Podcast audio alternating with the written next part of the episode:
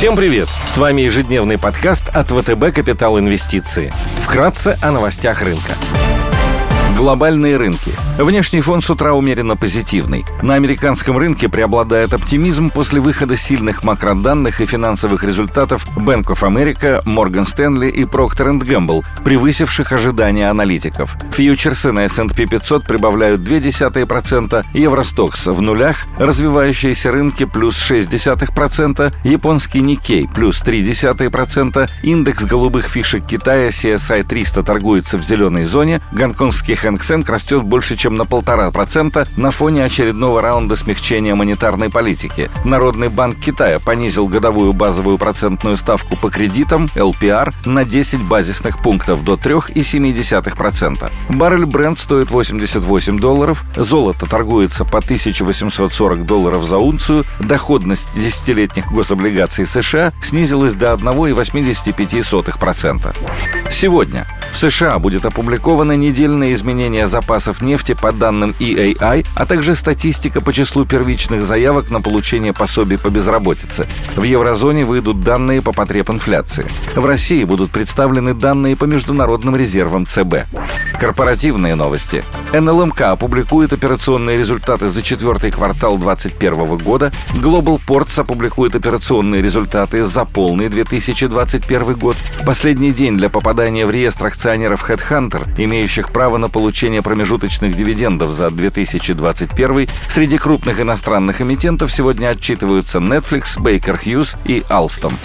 Идеи дня – Интересно, на наш взгляд, выглядят акции британского оператора отелей Whitbread. Компания обслуживает преимущественно эконом-сегмент, владеет и управляет бюджетными сетевыми отелями и ресторанами в Великобритании и Германии. Отели компании представлены под брендом Premier Inn, являющийся крупнейшим отельным брендом Великобритании.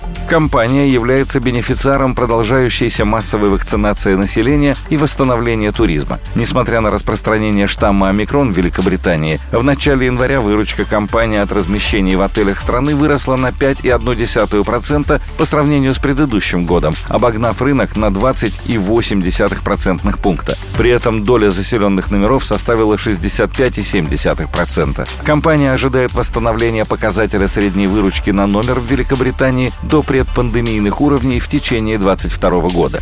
Восстановлению внутреннего туризма Великобритании поспособствует отмена большинства ковидных ограничений, введенных в условиях обнаружения штамма омикрон, о которой объявил премьер-министр Борис Джонсон. Поток иностранных гостей может возрасти благодаря отмене в начале января требований о наличии ПЦР-теста при въезде в Англию. Несмотря на усиление ковидных ограничений в Германии и последующего падения заполняемости номеров с 60% на конец предыдущего квартала до 36% на текущий момент, компания высоко оценивает долгосрочный потенциал немецких премьер-ин. При функционирующих 32 отелях планирует планирует открыть в Германии еще 43 отеля. Любые новости о послаблении или снятии ограничений в стране могут стать драйвером для роста акций компании.